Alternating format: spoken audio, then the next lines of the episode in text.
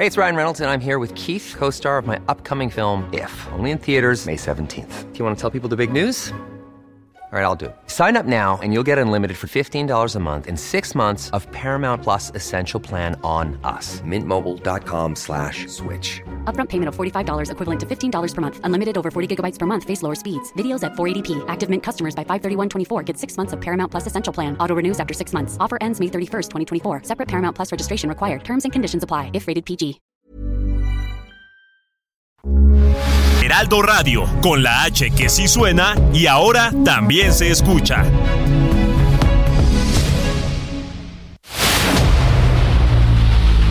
El dedo en la llaga. Había una vez un mundo en el que nadie creía. Un país de historias inexplicables. Una nación con personajes asombrosos. Santo Tomás tenía razón. Hay que ver para creer. El México increíble, las verdades que duelen, la voz de los que callan, el dedo en la llaga. Infórmate, diviértete, enójate y vuelve a empezar. El Heraldo Radio presenta El Dedo en la Llaga con Adriana Delgado.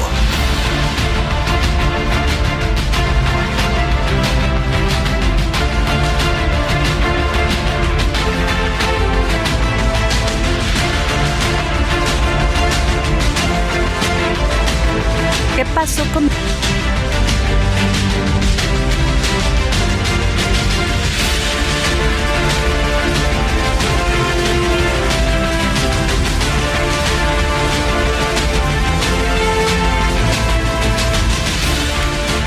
Mario Benedetti.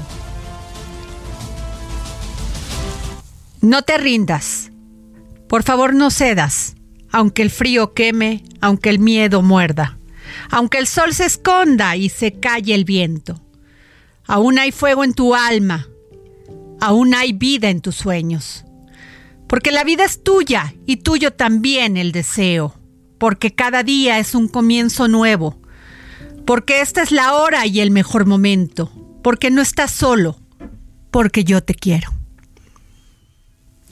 Jorge Sandoval. Adriana Delgado, ¿cómo estás amigos del dedo en la llaga? Después de escuchar estas palabras del maestro Mario Benedetti, ¿qué más hay que decir de este escritor uruguayo, Adriana, que, que, que, escribió sobre todo en aquel tiempo que fue tan oscuro, donde las dictaduras militares y donde las libertades en toda Sudamérica se habían agotado, habían acabado con ellas? Así es, Jorge, pero sobre todo estoy leyendo estos pensamientos porque el domingo quedé hastiada. Hastiada de leer en, en todas partes, en redes sociales, en medios.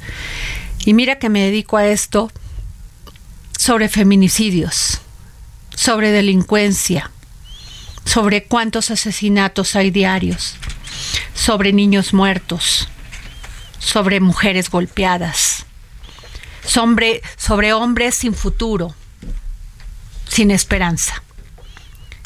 Este es el México que estamos viviendo ahora. Este es el México que todos los días leemos, conocemos. Este es el México que se nos está que estamos perdiendo la esperanza, Jorge. Y es terrible saber que ese es el México que no queremos. Queremos un México con lucha, con fe, donde podamos ser felices, donde las mujeres podamos caminar libres, sin pensar, sin caminar, caminar sin miedo, sin temor que alguien nos va a asesinar. Eso es lo que todos deseamos, Adriana, porque los hombres somos hijos, esposos, padres, amigos, primos de mujeres que son lo han sido lo más valioso que ha habido dentro de nuestras vidas es terrible el México que estamos viviendo. Yo tengo una hija, Adriana, y me da pavor cada vez que sale a la calle por la noche y a cualquier hora del día ya. Rezas porque regrese con bien a la casa, que llegue bien a su destino y que no se tope con pseudo amigos, como desgraciadamente se topó esta muchacha a manos de Rautel y su novia Vanessa. Terrible, Jorge, esa es la pues nuestra realidad. Fíjate que antes de pasar con el resumen informativo con Ángel, la verdad agradezco a Claudia Sheinbaum que esté dando la pelea, que no se quede callada, que no se quede en la oscuridad el caso de Ariadna, como muchos feminicidios que hemos visto en este país. Sí, porque lo fácil pudo haber sido no haber hecho nada y quedarse solamente con la versión de la Procuraduría de la Fiscalía del Estado de Morelos y decir, la chica tuvo una congestión alcohólica, tuvo una broncoaspiración y se ahogó. Eso era lo fácil. Qué bueno que ella fue más allá junto con su equipo, porque tiene un gran equipo, con Omar García Harfush Adriana y con Ernestina Godoy, hacen una muy buena mancuerna y valiente mancuerna. Y te voy a decir una cosa, hoy que le escuché también en conferencia de prensa de este mensaje que le manda Uriel Carmona, fiscal general del estado de Morelos, después de que Claudia Sheinbaum pues saliera a los medios y dijera que había un que habían ocultado el feminicidio. Y mira que he visto todas las entrevistas y toda la conferencia de prensa que dio Uriel Carmona y dijo que no era feminicidio. Le mandó después de esto un mensaje a Ernestina Godoy con un vínculo a la pornografía. Lo denunció hoy Claudia Sheinbaum. La verdad, el valiente vive hasta el que el cobarde quiere. Así es. Así es. Ángel Arellano. Hola, ¿cómo estás, Adriana? Buenas tardes. Jorge, buenas tardes. ¿Qué tal, Angelito? ¿Cómo estás? Pues comenzamos aquí con las noticias y desgraciadamente es nuevamente violencia. Nos vamos al estado de Chiapas. Tenemos una información del portal heraldodemexico.com.mx. Están registrándose enfrentamientos nuevamente ocurrió este martes allá en el municipio de San Cristóbal de las Casas entre civiles y policías municipales. Fueron usuarios de redes sociales quienes difundieron fotografías y videos de los ataques que fueron perpetrados por estos integrantes de un grupo llamado Los Motonetos, del cual ya habíamos tenido alguno, alguna noticia en semanas pasadas, pero en Chiapas nuestros corresponsales dicen, no, esto ya tiene tiempo. Los motonetos es un grupo violento que pretende tomar control de San Cristóbal de las Casas y están delinquiendo en, a plena luz del día como hoy ocurrió en el municipio y se reportan algunos eh, daños en la fachada de la presidencia municipal. Y ya que estaban hablando del tema de Ariadna, se está convirtiendo pues en un auténtico rompecabezas, lo mismo que pasó con el caso de Devani. Lo último que tenemos que informar es que un juez dictó prisión preventiva contra Rautel N por su probable participación en el delito de feminicidio en agravio de Ariadna Fernanda. Ella fue encontrada muerta el 31 de octubre pasado en la carretera La Pera Cuautla allá en Tepoztlán, Morelos. Hay que recordar, esta joven de 27 años fue vista por última vez el pasado 30 de octubre en la colonia Roma Sur, en la alcaldía Cuauhtémoc. Y recordar también, aquí vamos a empezar a armar el rompecabezas. Rautel se, se entregó a las autoridades allá en Monterrey, Nuevo León. Ya fue trasladado, pero vamos a recordar qué es lo que dijo al momento de entregarse a la autoridad. Me acabo de enterar que tengo una orden de aprehensión en mi contra, eh, girada por un juez de la Ciudad de México. Soy inocente de lo que se me imputa y no la maté. Es por ello que vengo a afrontar la justicia. Así como ha sido de mediático el caso, confío en la justicia y en Dios, que sabe que soy inocente. A todos mis amigos a los que nunca les he pedido un favor, hoy se los pido. Que la gente sepa de mí, quién soy. Salgan y si es necesario, hagan algún movimiento, algo que me permita que la gente me conozca. Esto es lo que dijo, pero la misma, la jefa de gobierno ayer presentó unas imágenes terribles que hay que decirlo, ella la, la, presentó con censura y todo, pero la verdad es que ya están circulando eh, incluso más de lo que mostró la jefa de gobierno. Se ve a este hombre cuando sale con el cuerpo de la chica, se mete ahí en, sale como de un, de un pasillo y después en el estacionamiento la carga en una camioneta y pasa justo frente a la cámara. Es una imagen terrible la que podemos eh, ver en este, en este video que presentó la jefa de gobierno.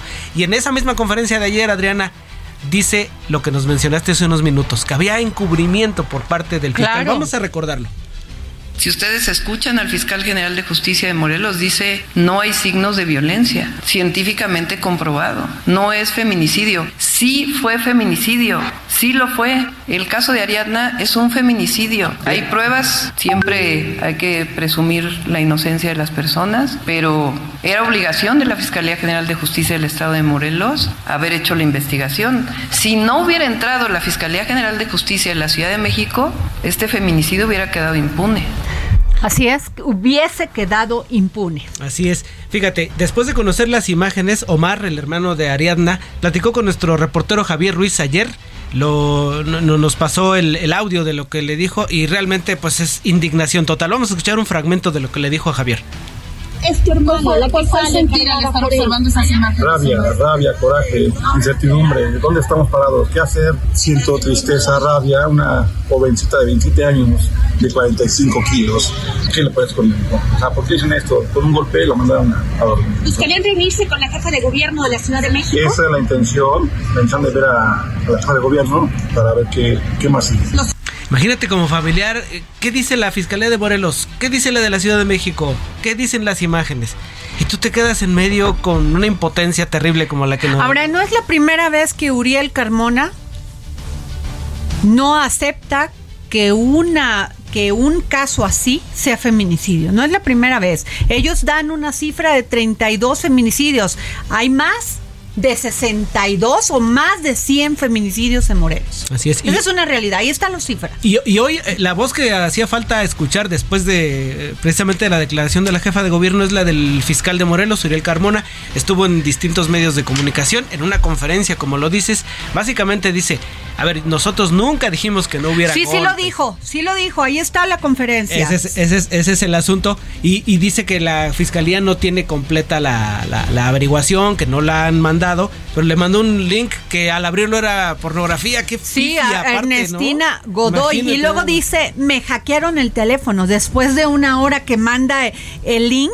Por Dios. Lo, lo, lo que muestra es poco cuidado, ¿no? En los procedimientos. Ahora pero fíjate, Adriana, que va saliendo información.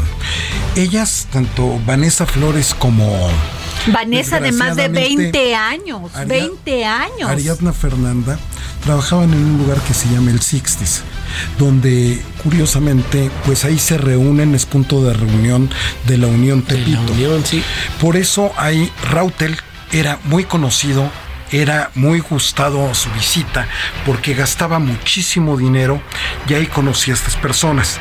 Los trabajadores de este lugar, las trabajadoras, han ido posteando cosas, imágenes de, de conversaciones que tuvieron a través del WhatsApp en distintos momentos, quejándose de la agresividad de esta Vanessa, que llegó a un cliente a aventarle un vaso de vidrio, a un mesero le pidió un cuchillo cuando tuvo un enojo con una de las cantantes que ahí se presentan. Dicen que esta... O sea, ya hay este, información, del, del, comportamiento de esta chica. Del comportamiento de, de esta chica a través de los trabajadores trabajadoras de ahí, de, de este lugar del 60s. Entonces, esto te da un perfil de, de, Vanessa Flores, Adrián. Sí, que fue detenida en Ecatepec. Y además, bueno, se presume que este señor Rautel tenía eh, relación, negocios en Morelos. Ah, se habla de encubrimiento de parte de la, de la Fiscalía de Morelos. Digo, lo tienen que, que este, probar. Pero eh, dijo el fiscal de Morelos, eso también lo dijo Uriel Carmona, que no tiene, que no sabe ni quién es Rautel. Y, y, hay, dentro de que la Fiscalía de aquí, la Fiscalía de Ernestina Godoy en los distintos este investigaciones que hizo en los distintos domicilios de Rautel N, como, como se le llama, encontraron teléfonos desechables, encontraron eh, chips de, para estos teléfonos y están ya las sábanas de estas llamadas. hizo llamadas y ya los tienen por las torres de posicionamiento que el movimiento que hizo que él sí se desplazó hacia Morelos justo cerca de esta zona. se presume que fue a abandonar el cuerpo para que la investigación no estuviera en la Ciudad de México. Al parecer fue una fiesta que salió muy mal con las características y perfiles que te estoy dando de estas gentes. Y que además había más de tres personas, más que Vanessa, Rautel y, Ariana, sino que había más personas. Había una pareja más, que de esta pareja sí se ve cuando abandona el edificio, en los videos de videovigilancia, vemos que sí sale esta pareja antes y los que ya no salen hasta el día siguiente son justamente ellos tres, hasta que vemos alrededor de las 10 y tantos de la mañana que sale en las cámaras Rautel cargando. Y, este lo, que, lo que dijo el fiscal básicamente es que ellos están en el mismo equipo que la fiscalía. Vamos a escuchar lo que dijo hoy en la conferencia. Y como les decía, estas declaraciones son coincidentes en, establecer la mecánica de los hechos, que coincide en esencia con la investigación que trae por feminicidio la Fiscalía de la Ciudad de México. Entonces aquí no hay, no hay ningún encubrimiento, no hay ningún interés, tenemos la misma función, perseguimos el mismo objetivo, que es investigar, perseguir a los delincuentes, presentarlos ante las autoridades judiciales. Tenemos el mayor de los respetos por el trabajo que hace la Fiscalía hermana, Fiscalía Hermana de la Ciudad de México. Sin embargo, han tenido conclusiones a priorísticas. Ellos hasta este momento no conocen formalmente la necropsia del, equipo de legistas de la Fiscalía del Estado de Morelos y sin embargo, sin embargo se han, se han aventurado a descalificar ese trabajo y eso solamente se va a resolver en jueces, ante jueces y tribunales. A ver, ya no entendí. Ernestina Godoy dice que ellos practican la segunda necropsia. Eso dijo. Lo que dice.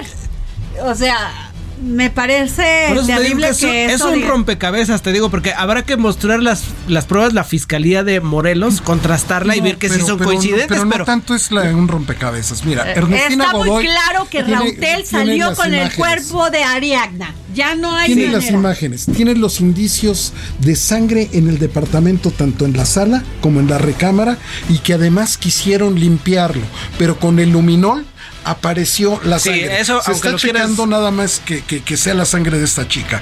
Lo que sí pueden haber hecho también es que después de muerta pudieron haberla llenado de alcohol y decir que tenía una congestión alcohólica. Eso sí pudieron haber Híjole, es que es mucha perversidad, Jorge. Qué terrible. qué terrible. Son gente muy perversa. oye, y, terrible. Y el nombre de la unión sale a relucir siempre, ¿no? Qué lamentable. Lamentable y además no olvidemos que también pues fueron los que atentaron contra la vida de Omar García Harfuch. Sí. Bueno, nos vamos con Gerardo Galicia, reportero del Heraldo Media Grupo. Otra noticia terrible en esta ciudad. Piden justicia para el niño Abner de 5 años, quien lamentablemente murió ahogado en las instalaciones del colegio Williams por negligencia. Gerardo.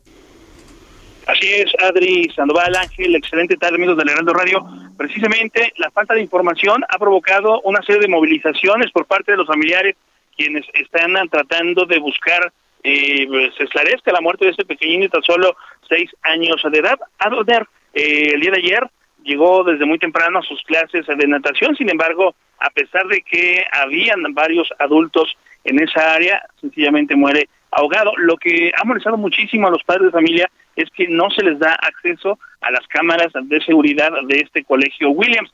De hecho, desde muy temprano trataron de dialogar con el director Juan Camilo Williams, quien sencillamente no lo recibió. De hecho, le cerraron las puertas del plantel que acudieron, que se ubica en la calle de empresa entre Avenida Revolución y Patriotismo, y prácticamente los familiares tuvieron que dar portazo para poder ingresar a la fuerza a este plantel y se les tratara de dar alguna información extra. Sencillamente les eh, comentaron que eh, van a van a, llevar a cabo las investigaciones por parte de la fiscalía, van a contribuir, sin embargo no se les eh, permitió eh, tener acceso a las cámaras de seguridad. Eso provocó, por supuesto, una manifestación, el cierre de la Avenida Patriotismo y lo que están pidiendo los padres de familia es de entrada que hayan personas detenidas por este lamentable incidente, el acceso a las cámaras de seguridad. Y es importante mencionar que, de hecho, ya la jefa de gobierno, de Sheinbaum, ha mencionado que se les va a brindar todo el apoyo a los padres de familia y, de hecho, se les va a dar seguimiento constante para tratar de esclarecer la muerte de este pequeñín que pierde la vida justo en sus clases de natación. Por lo pronto, parte de lo ocurrido en el Colegio Williams y, por supuesto, llevaremos seguimiento del caso. Gracias, querido compañero Gerardo Galicia. Oye, Jorge, terrible este caso también porque no le informan de inmediato a sus padres. Le dicen que el niño está siendo trasladado, que a dónde lo pueden trasladar porque sufrió un incidente y no le dicen la gravedad de, de lo que había pasado porque se supone, presuntamente, el niño ya había muerto en ese momento. Efectivamente, Adriana, nuevamente la opacidad, el querer tapar la verdad y querer ser los dueños de la narrativa de las historias para salir bien librados, pues les está saliendo contraproducente. No, bueno, yo entiendo a la madre, está desesperada, el padre está, bueno, eh, imagínense perder un hijo, no me lo quiero ni imaginar, los entiendes. Así y que el colegio no haya pues avisado con tiempo y además decirles la verdad. Así Oiga, su su hijo está sufriendo un, un este, pues yo me imagino que primero ha de haber sufrido un, un coma, un infarto. No, a ver, no sé, no entiendo. ¿Y dónde estaban los maestros? Los Nueve, ocho maestros había ahí. Ocho maestros y nadie pudo hacer nada más que una maestra que de español fue la que yo creo que se quedaron paralizados, pero eso no es justificación. Así es. Bueno, este, nos vamos. Fíjense que hoy leí con mucho interés la columna, porque además déjenme decirles, soy su fan de José Ureña, gran periodista, de los reporteros, él se dice reportero. Siempre que le dices, Pepe, eres un gran periodista, dice, no, Adriana, yo soy reportero de los periodistas más importantes, más profesionales de México. Pepe Ureña. ¿Cómo estás? Buenas tardes. Oye, muchas gracias por la invitación. Saludos a todo el auditorio, a ti, por supuesto, a tus colaboradores. Gracias, Pepe. Pues en tu columna Pepe Ureña, ya destapas al que va a suceder a Lorenzo Córdoba en el INE, a Mario Rafael Yergo Lautinieri, diputado federal tabasqueño y a quien desde ahora perfilan como el próximo presidente que va a sustituir a Lorenzo Córdoba en el INE, así lo dices en tu columna.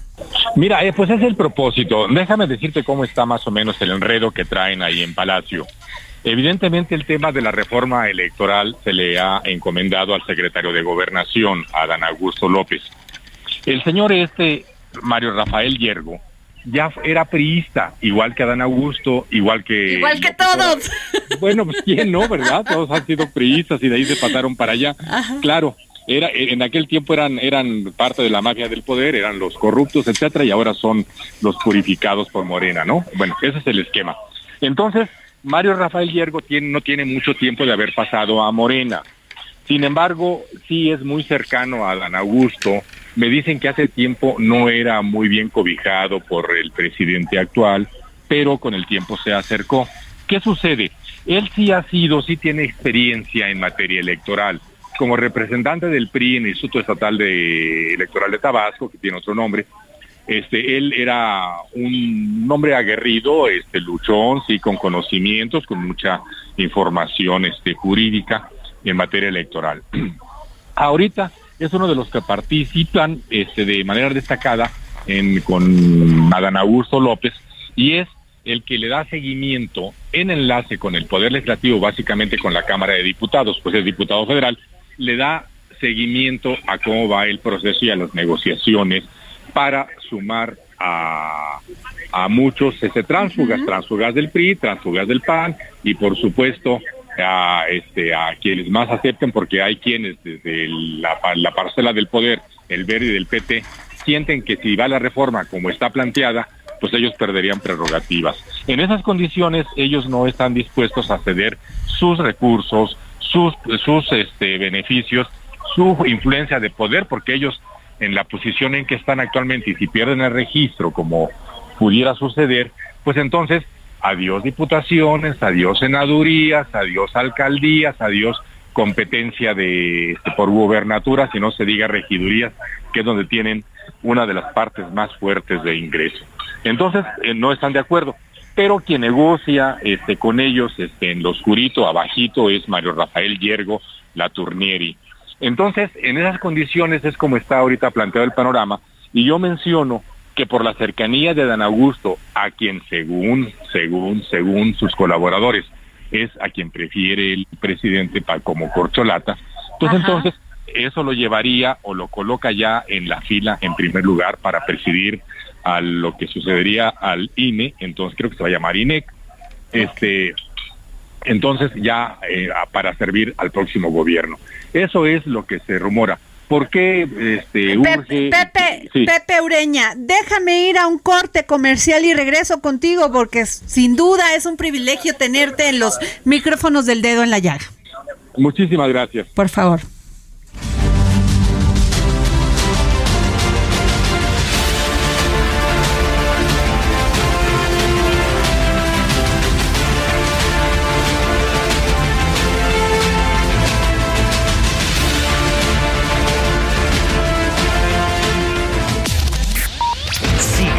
Adriana Delgado en su cuenta de Twitter. Arroba Adri Delgado Ruiz. Además, te invitamos a enviar tus opiniones y comentarios en texto o por mensaje de audio a través de WhatsApp al 55 2544 3334.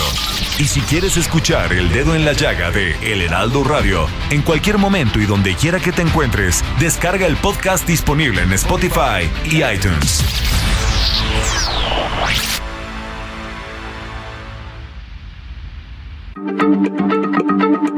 Heraldo Radio, la H se lee, se comparte, se ve y ahora también se escucha.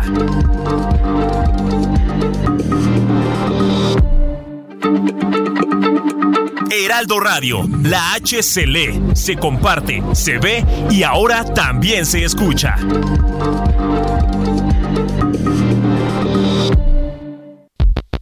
A Adriana Delgado en su cuenta de Twitter en arroba Adri Delgado Ruiz. Y envíanos tus comentarios vía WhatsApp al 55 25 44 33 34 o 55 25 02 21 04. Adriana Delgado entrevista en exclusiva al editor y promotor cultural Emilio Payán Estupiñán. Las mujeres las mujeres en tu vida qué son y qué siente un artista como tú con lo que estamos viviendo las mujeres en este medio. Homicidios, violencia, inequidad. Pues es un tema, es un tema eh, difícil. Pues nada, que las mujeres están arriba de nosotros. Ahora las considero que van más adelante, que ellas deben de gobernar el mundo Sería un mundo mucho mejor si ustedes las gobernaran, si ustedes pudieran gobernar los países y los museos, todo, sería mejor el mundo. Porque, pues no lo sé, tienen los pies sobre la tierra, son muy inteligentes, son... Yo tengo un equipo en el Museo de la Estampa de puras mujeres y son apasionadas, hacia adelante, íntegras, eh, comprometidas eh, y lo Hey, it's Ryan Reynolds, and I'm here with Keith, co star of my upcoming film, If, only in theaters, May 17th. Do you want to tell people the big news? All right, I'll do it. Sign up now and you'll get unlimited for $15 a month in six months of Paramount Plus Essential Plan on us. Mintmobile.com slash switch. Upfront payment of $45 equivalent to $15 per month. Unlimited over 40 gigabytes per month. Face lower speeds. Videos at 480p. Active Mint customers by 531.24 get six months of Paramount Plus Essential Plan. Auto renews after six months. Offer ends May 31st, 2024. Separate Paramount Plus registration required. Terms and conditions apply if rated PG. Ves poco en los hombres, ¿no? Lo ves poco en los hombres. Seguro que lo hay, seguro que hay hombres que, somos comprometidos con la vida, pero las mujeres son fuera de serie. Yo, mi respeto, ahora eh, pues he pasado por muchos procesos, pero, pero lo importante es hoy, el aquí y el ahora, y, hoy es honrarlas y respetarlas y, apoyarlas y acompañar una actitud de iguales. ¿no? No, hay otra, no hay otra más que eso. Iguales y y pues que, que gobiernen, que gobiernen el mundo porque creo que sería mejor. Sí lo tengo muy claro eso. Jueves, 11 de la noche, El Dedo en la Llaga, Heraldo Televisión.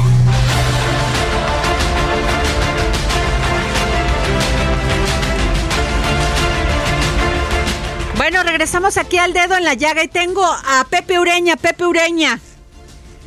A tus órdenes. A ver, ahí tengo aquí a nuestro querido Jorge Sandoval que te quiere preguntar. Jorge Sandoval. Ah, muy bien. Mi querido Pepe, con el gusto de saludarte. Oye, Pepe, este, muy, interesante esto que hablas de, de, Mario Yergo, que pudiera ser la ficha que la corcholata para, para el INE, querido Pepe. Pero platícame, ¿cómo, ¿cómo va a estar el asunto con la reforma electoral? Mira, la reforma electoral está ahorita en un bache en cuanto a negociación. Todos sabemos cuáles son las posiciones de los partidos. Por supuesto, eh, de Palacio Nacional a la instrucción de que no se cambien en una coma, como todas, como todas las iniciativas. En el caso de Morena hay la intención de aprobarla tal como está, pero han encontrado resistencias inclusive dentro de Morena. Hay diputados que no están de acuerdo. Hablo de diputados porque en este momento el asunto, el tema está en San Lázaro. Más adelante se verá si también en la Cámara, en el Senado de la República. Bueno, ese es el esquema que haya. En cuanto a la, a la oposición, bueno, el PRI está en una situación de indefinición porque los mismos periodistas no saben cuál será el comportamiento de la bancada de Rubén Moreira y del dirigente Alejandro Moreno, Alito.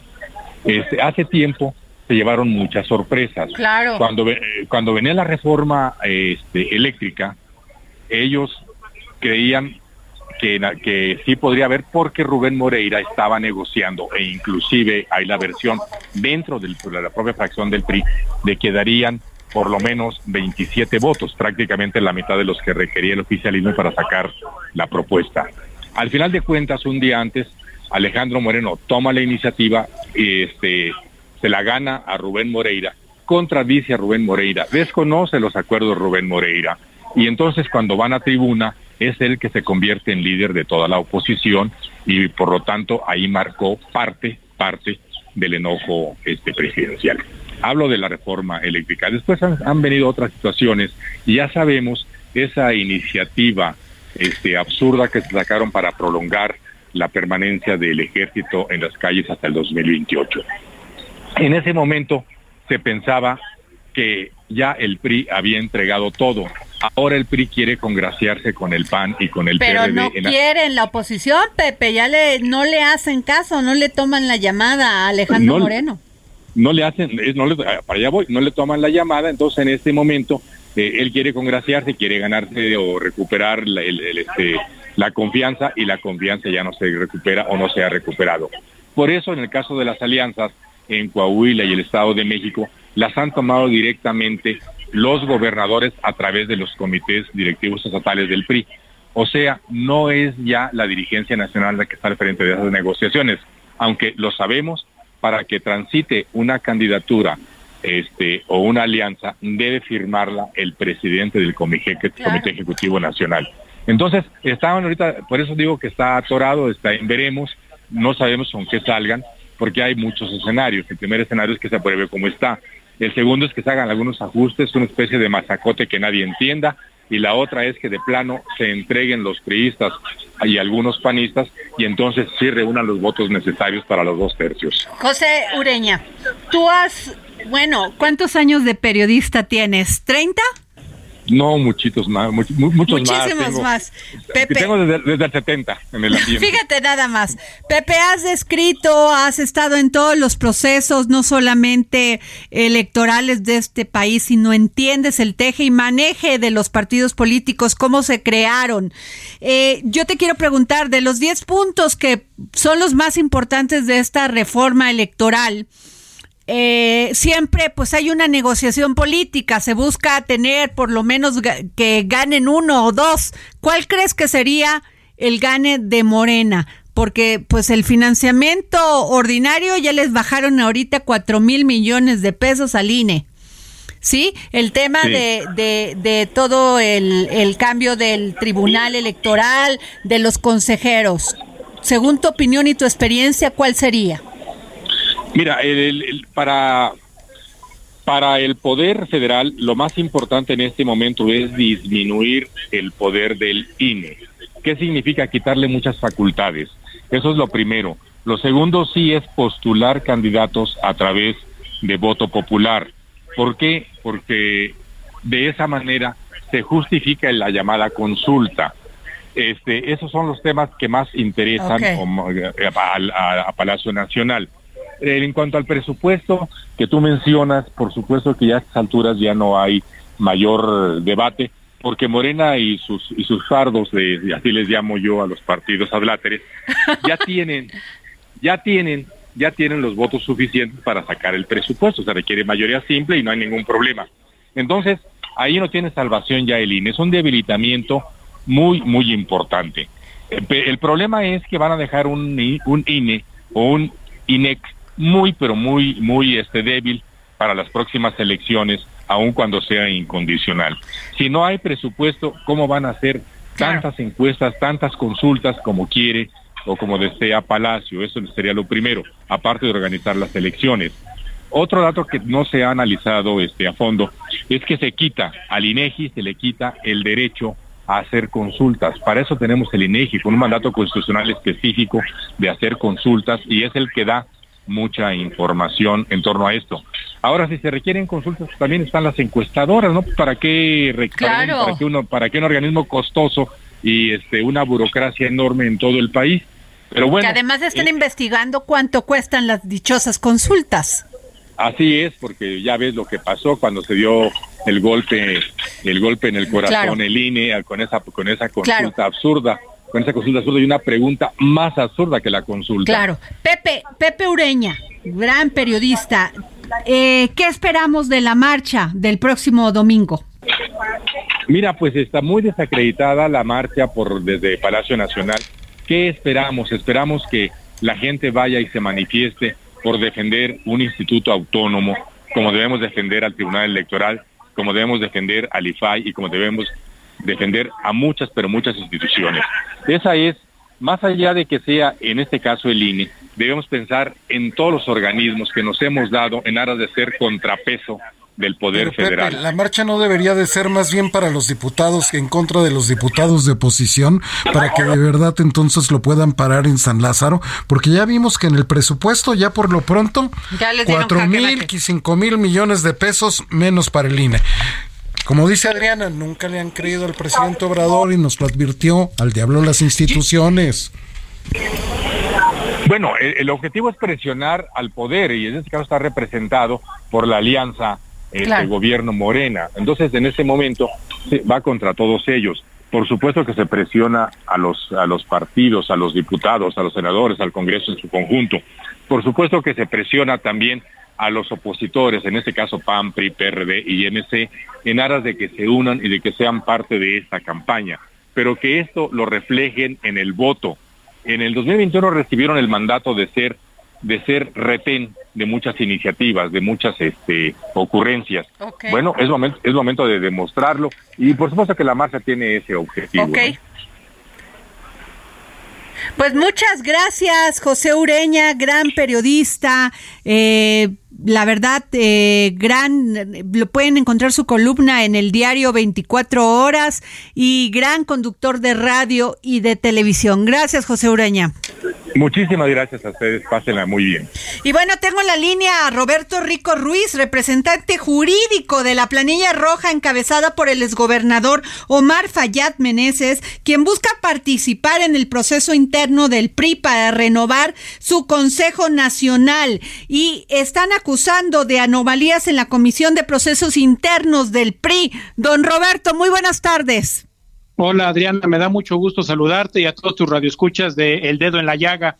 Y como bien dices, este Adriana, eh, no solamente están actuando eh, de esa manera, sino que también de manera muy tendenciosa, muy facciosa, muy dolosa eh, y de mala fe, tanto el órgano auxiliar en el Estado de Hidalgo como la Comisión Nacional de Procesos Internos, que bien sabemos, siguen los intereses y las decisiones y directrices que les marca Alejandro Moreno Cárdenas y Alma Carolina Vigiano Austria. Y en esta situación, eh, querida Adriana. Pero además, pues ya sabíamos cómo había estado esto, porque eh, eh, menciona usted a la secretaria general del PRI, que precisamente fue nombrada por el, por el PRI nacional, por el Comité Ejecutivo Nacional, como candidata al gobierno del Estado de Hidalgo y perdió, y que no se tomó en cuenta la militancia del PRI en Hidalgo. ¿Usted? Pues no fue nombrada, fue impuesta, Adriana. Pero usted no fue nombrada, fue impuesta ¿Mande? ¿Ustedes le creen al PRI, don Roberto?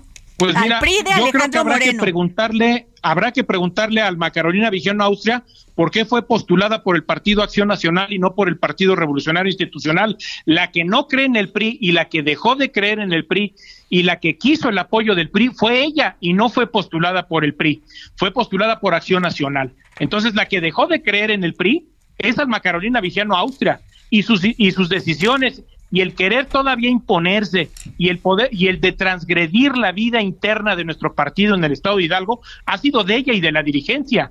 Entonces, la actitud que han tomado ellos ha sido de forma dolosa y de mala fe y muy tendenciosa y muy facciosa. Y aquí está simplemente los resultados de lo que está sucediendo. No quieren a Omar Fayad en el Consejo Político Nacional porque saben que es un actor relevante, que es un actor que tiene eh, eh, el aprecio de los priistas, como lo tenemos muchos priistas en Hidalgo y que sobre todo tiene el apoyo, pero más aún está sumando a muchas voces a nivel nacional que estamos en contra del actuar doloso y faccioso de la dirigencia nacional y que seguramente en este ánimo pues estamos construyendo lo que habrá, habrá de ser de, de forma inmediata la renovación de nuestro partido a nivel nacional, querida Adriana el no ser miembro, amigo, participar en la CLAC de Alito Moreno, ¿eso es lo que está deteniendo a Omar Fayad? No, lo que ellos quieren simplemente es seguir utilizando y aprovechándose de la dirigencia nacional para poder, lógicamente, seguir eh, trabajando en su ruta política eh, lógicamente negociando porque sabemos que Alejandro Moreno es, es una persona es un personaje impresentable ante la ante los ojos de la sociedad ante la opinión pública y ante el descrédito ya de los priistas y que ha negociado como por ejemplo recientemente eh, el tema de la aprobación que se dio eh, de reformas constitucionales cuando se hablaba de una moratoria constitucional en determinados temas especiales, como por ejemplo el tema de Guardia Nacional, y que con tal de salvar su pellejo y, de su, y salvar su cuello, pues simplemente está negociando, entregando al partido, y ahora vemos que de manera facciosa, como decía hace unos minutos este Pepe Ureña, que le mando un saludo y un abrazo con mucho aprecio desde el estado de Hidalgo, como decía Pepe Ureña, pues ahora, ahora quieren este, desaparecer al Instituto Nacional Electoral, ahora quieren transitar la reforma electoral y de la mano de Morena. Entonces, ¿qué es lo que estamos viendo? Simplemente que Alejandro Moreno está cubriendo sus espaldas, está protegiendo de una posible persecución de orden judicial, lógicamente negociando, el, eh, negociando la posición del partido en estos momentos. Y lo que estamos viendo en este momento, querido, este, eh, querida Adriana, Jorge eh, Sandoval y, nuestro amigo Sandoval, lo que estamos viendo en estos momentos es esta actitud que no simplemente quieren eh, respetar el ánimo de la dirigencia y, de la, y de la militancia en las entidades federativas, sino que quieren seguir pisoteándola y acabando con ella. Entonces, en este ánimo, nosotros estamos cuestionando este proceso para poder renovar lo que va a ser y integrar el octavo Consejo Político Nacional del partido, pero con el ánimo, lógicamente, de que los priistas participemos de un proceso libre, democrático, transparente, legal, y lo que justamente no ha acontecido en nuestro partido, Adriana. Pues muchas gracias, don Roberto Rico. Estaremos muy pendientes de este tema porque pues va a haber debate mucho debate, pero sobre todo vamos a llegar hasta las últimas instancias. Esto, esto sin determinado momento. Eh, la Comisión Nacional de Justicia Partidaria del Partido Revolucionario Institucional resuelve contrario como posiblemente lo prevemos, porque mientras sigan las instrucciones de Alejandro Moreno y de Carolina Vigiano, pues lógicamente esto va a seguir transitando al interior del partido así. Pero esperamos que el Tribunal Electoral del Poder Judicial de la Federación actúe en consecuencia, actúe pegado a derecho y este proceso sin duda alguna se reponga porque no es posible que los periodistas estemos sumidos lógicamente en esta mediocridad democrática interna. Muchas gracias, don Roberto. Muchas gracias. Te mando un abrazo, Adriana. Gracias, Sandoval. Hasta luego. Jorge, pues fíjate que eh, los integrantes de la Coordinadora Nacional de Agua para Todos se manifestaron este lunes frente al edificio sede de la Comisión Nacional del Agua, la Conagua, para este pues protestar sobre la salida de Elena Burs como subdirectora general de Administración del Agua del organismo. Y aquí en el dedo en la llaga hemos estado denunciando eh, todas estas este, pues, concesiones que dieron de agua a las industrias, dejando en total desabasto a las poblaciones. ¿Cómo está, Elizabeth? Buenas tardes, un gusto saludarla. Oiga, Elizabeth, pues ustedes se han manifestado en contra de la salida de Elena Burns. Burns. Sí, nosotros, bueno, yo estoy aquí en, la, en, Torreón, Coahuila, en la comarca lagunera, y también este, nos manifestamos el día de ayer por la forma en que fue destituida sin ningún, este, pues en una forma muy rapaz por parte del director de la Conagua y creemos que eso no son ninguno de los métodos ni de enfrentamiento y menos cuando se dicen de la cuarta transformación. Nosotros apoyamos ayer, este, pues reconocemos el trabajo destacado de y la trayectoria de Elena Burs con los pueblos y las comunidades y en favor del derecho humano al agua. Entonces, este, nosotros eh, ayer hicimos esa manifestación y hicimos una carta al presidente de la República como Frente Campesino por la, defensa del agua y la tierra y también otra carta como la Contraloría Ciudadana que aglutina a, a 13 organizaciones y colectivos y, a la, y además aglutina a la Universidad Iberoamericana Unidad Torreón. ¿qué acciones van a tomar aparte pues de manifestarse así porque este ustedes sufrieron el desabasto terrible de agua? Sí, lo estamos viviendo el, no solamente el desabasto, también vivimos lo que es la sobreexplotación de los mantos acuíferos aquí en la región lagunera y eso obedece a las políticas anteriores que desde 1992 permitieron la privatización del agua y que han estado eh, acaparando los grandes concesionarios de las aguas de las presas a través de la de la compraventa de irregular de, de los derechos de agua de los campesinos también, ¿verdad? Entonces, en base esta cuenca lechera de la región, pues se ha hecho en base al acaparamiento, despojo y concentración de derechos de agua de las presas. Pues muchas gracias, Elizabeth Estrada, vocera de la Contraloría Ciudadana y representante del Frente Campesino por la Defensa del Agua y de la Tierra. Gracias por tomarnos la llamada para el dedo en la llaga.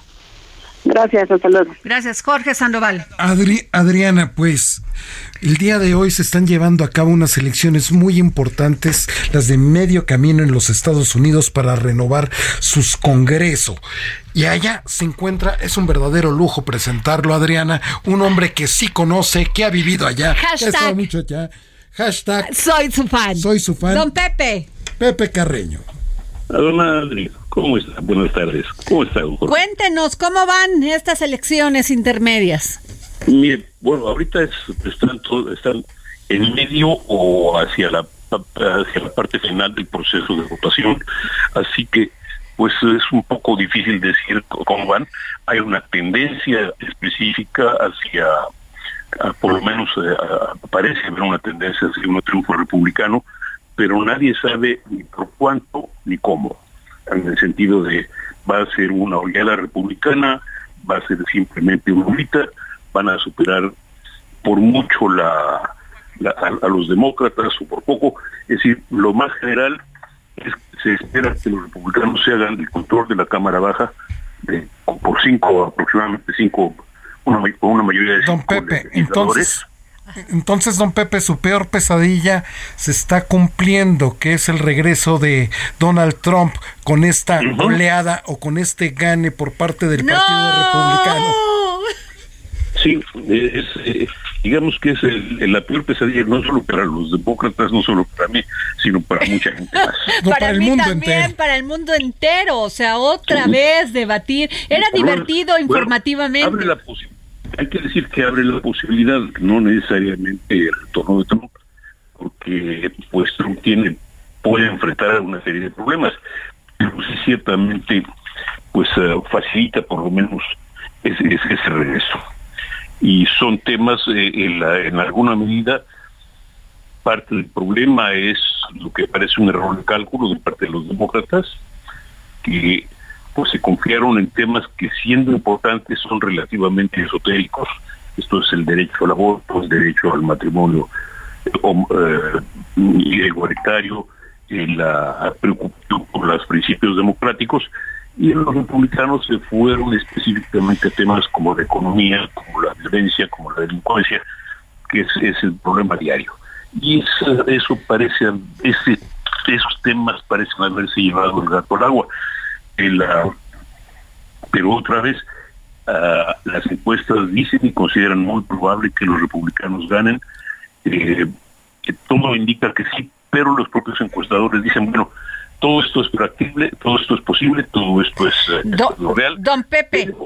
perdón. Perdón que lo interrumpa porque Trump acaba de decir hace unos minutos, y vuelvo a la presidencia, sellaré la frontera.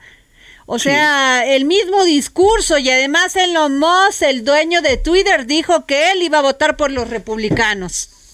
Y, de paso, si pasa, si, si me permite, desde ayer el, el líder de los republicanos en la Cámara Baja, Kevin McCarthy, que puede ser el presidente, próximo presidente de la Cámara, anunció también que la primera prioridad de una mayoría legislativa republicana sería el control de la frontera. Pues a ver qué dice el presidente Andrés Manuel López Obrador, porque pues siempre han dicho que son amigos, pero pues eso en política y en y en intereses este transnacionales pues no interesa y más cuando tenemos los litigios de los empresarios por la reforma eléctrica. Bueno, eso está todavía por llegar y probable, pero probablemente eso lo veremos en el curso del próximo año y ciertamente una mayoría legislativa republicana tendría un impacto en el tono del diálogo. Pues Jorge Sandoval. Don Pepe, muy rápido, pero están en paz transcurriendo estas elecciones, don Pepe, en el país. ¿Perdón? ¿Están transcurriendo en paz estas elecciones, don Pepe? Hasta, sí, hasta ahorita sí. Los problemas, si los hay, se espera eh, para esta noche. Es decir, por un lado hay eh, eh, en los resultados más complicados o los resultados... Nos quedan 20 segundos, don Pepe muy rápido. para hacer los resultados más afectados probablemente no los conoceremos por varios días, parte por el cuidado y parte por prevención de problemas de otro tipo. Y eh, parte también por la, o sea, acuérdense que en este país... Tenemos 10 segundos, don Pepe. es que nos va a ganar la guillotina, don Pepe. buena suerte. Pero lo queremos, soy su fan. Nos vamos, eh, nos escuchamos mañana, Jorge Sandoval.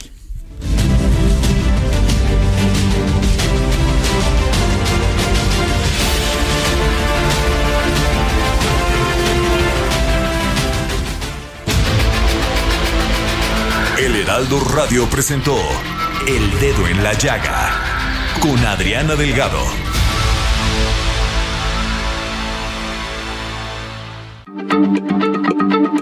Heraldo Radio, la H se lee, se comparte, se ve y ahora también se escucha.